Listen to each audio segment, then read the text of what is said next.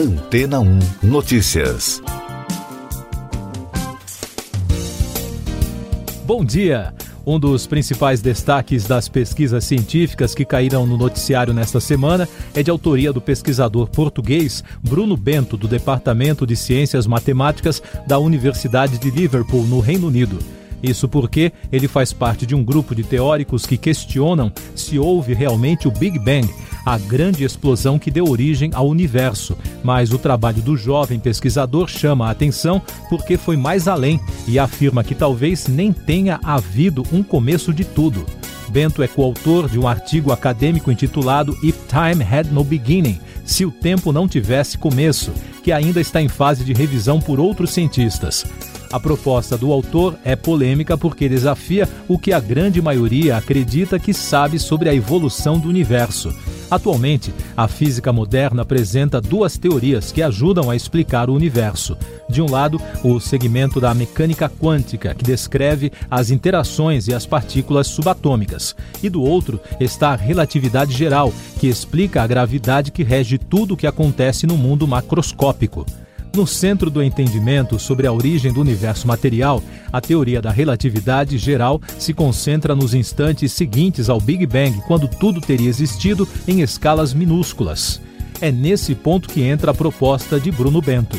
No artigo, ele enfoca a gravidade quântica que defende que os átomos do espaço-tempo são responsáveis pela formação de elementos, pois, segundo essa visão, não pode haver nada menor que um átomo de espaço-tempo. Por isso, o Big Bang não seria o começo do universo. Assim, para o cientista, sempre existiu alguma coisa antes, ou seja, os chamados conjuntos causais seriam infinitos no passado e o Big Bang seria apenas um momento específico da evolução do universo. Em outras palavras, a proposta do pesquisador é abandonar a ideia de sequência em que um elemento dá lugar a outro e, em substituição, ele sugere a ideia de transformação assincrônica, que defende que os elementos nascem de forma parcial e não total. No polêmico artigo, Bruno chega a reconhecer que a ideia pode parecer fantasiosa e que é necessário um novo tipo de matemática para entender a tese de transformação assincrônica e suas consequências para o que chamou de a natureza do tempo. De acordo com as análises de especialistas realizadas até agora, o trabalho fornece os primeiros passos para estabelecer a compreensão matemática do Big Bang e sua possível história anterior. Dessa forma, resta ao pesquisador Bruno Bento apenas esperar que novas pesquisas possam comprovar o modelo científico proposto por ele. E daqui a pouco você vai ouvir no podcast Antena 1 Notícias. Senado aprova desoneração da folha de pagamentos até 2023. Governo assina contratos para a construção de nove ferrovias pela iniciativa privada. Agência americana autoriza o uso de coquetel da AstraZeneca contra a Covid-19. O Senado aprovou de forma simbólica o projeto de lei que prorroga a desoneração da folha de pagamentos para as empresas de 17 setores da economia até 31 de dezembro de 2023. Agora, o projeto segue para a sanção do presidente da República. Alguns setores beneficiados com a medida são empresas de tecnologia da informação, transporte rodoviário e metroviário, construção civil, entre outras o governo federal autorizou a construção de nove ferrovias pelo setor privado.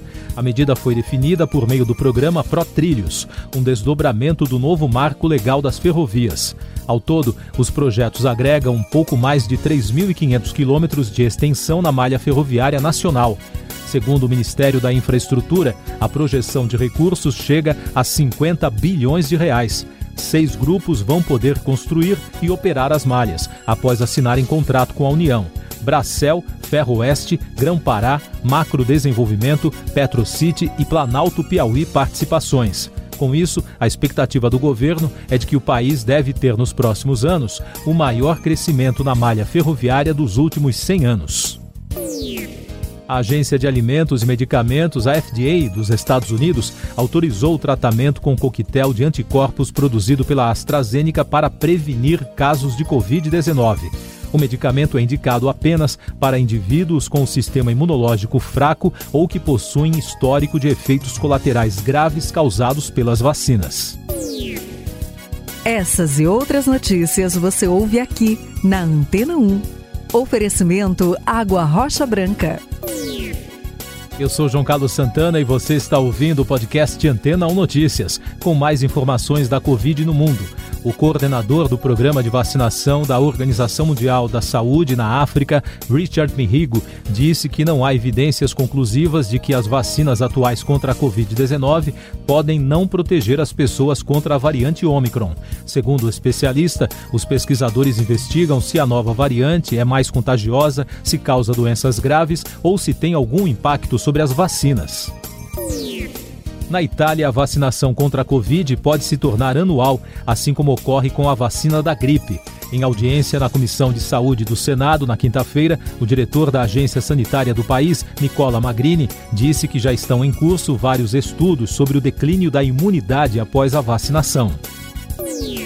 No Brasil, o país registrou na quinta-feira 206 mortes por Covid-19 e soma agora 616.504 óbitos desde o início da crise. Os dados mostram que a média móvel de mortes nos últimos sete dias ficou em 183, com tendência de queda.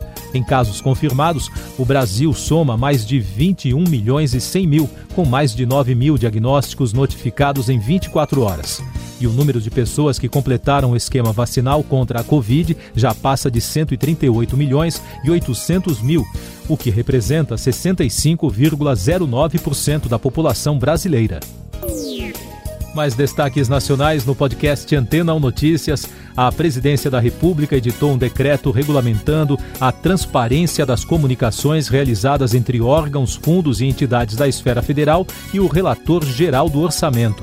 A publicação extra no Diário Oficial da União de quinta-feira ocorre um mês depois do STF pedir que as emendas tivessem critérios de transparência.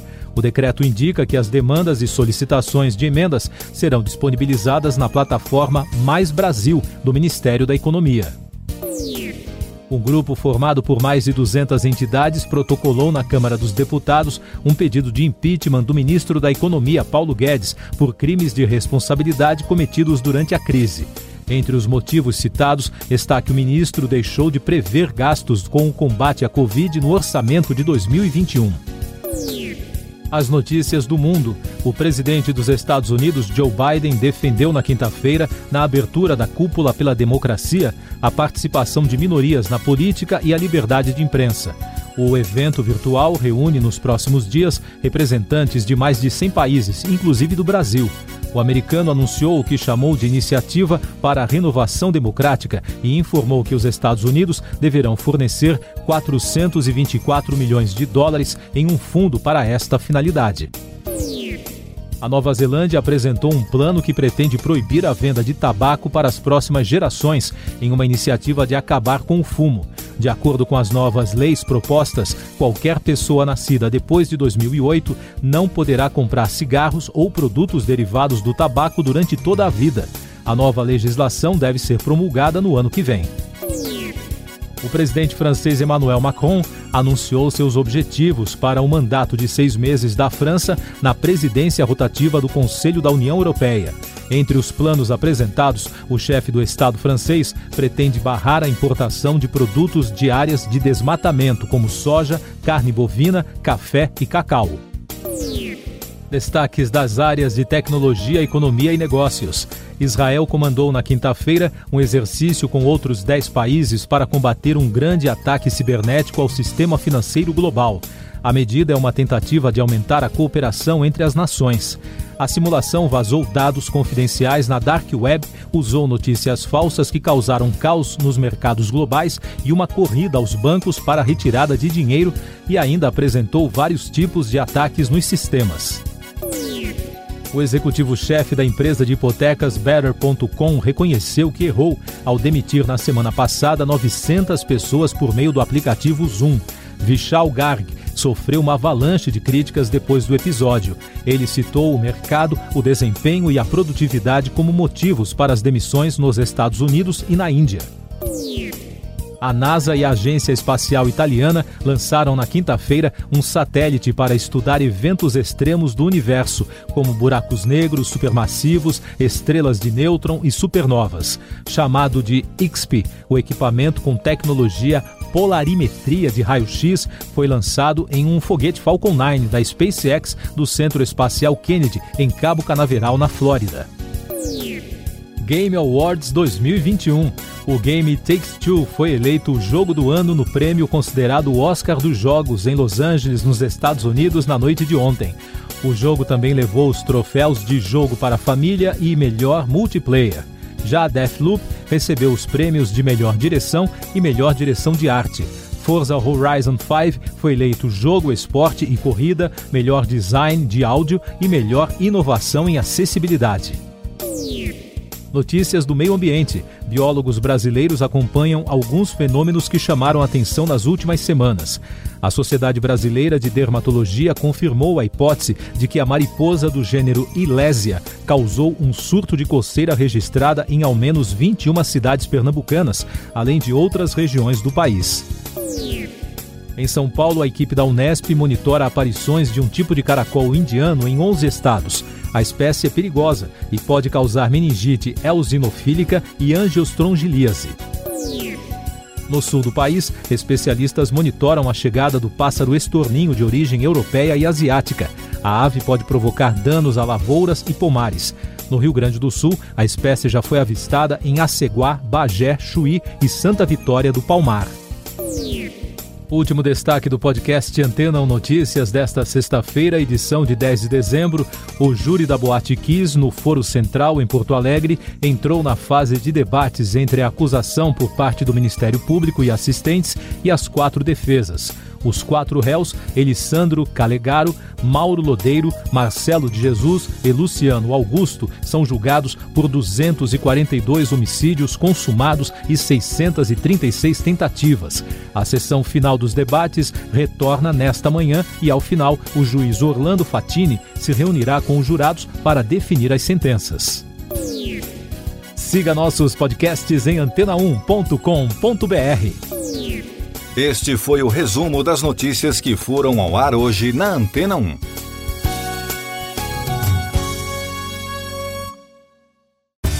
Depois de tanto conteúdo legal, que tal se hidratar com água rocha branca?